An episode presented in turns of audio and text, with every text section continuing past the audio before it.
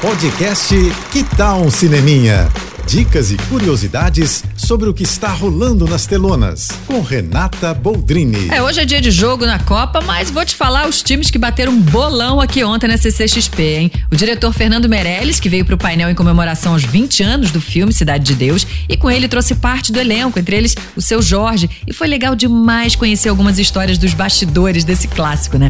Depois a Paramount fez um painel surpresa para poder apresentar em primeira mão o primeiro trailer do novo filme da franquia Transformers Transformers. E para fechar o dia, o painel que enlouquece os fãs, né? O da Marvel e o da Disney. A galera foi a loucura, principalmente com as imagens exclusivas de Avatar 2, com a presença da atriz Zoe Saldanha, e de Homem-Formiga, que trouxe o astro Paul Rudd. E aqui, olha, quem ficou de cara foi ele, viu? Com a recepção do público que fez tanto barulho que Paul Rudd disse que nunca tinha tido uma recepção tão incrível na vida.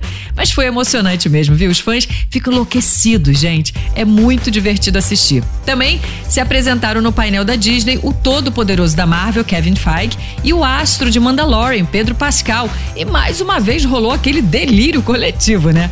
Ó, se você quiser ver tudo que rolou aqui na CCXP, corre no meu Instagram, que tá tudinho lá nos stories, tá? Arroba Renata Boldrini.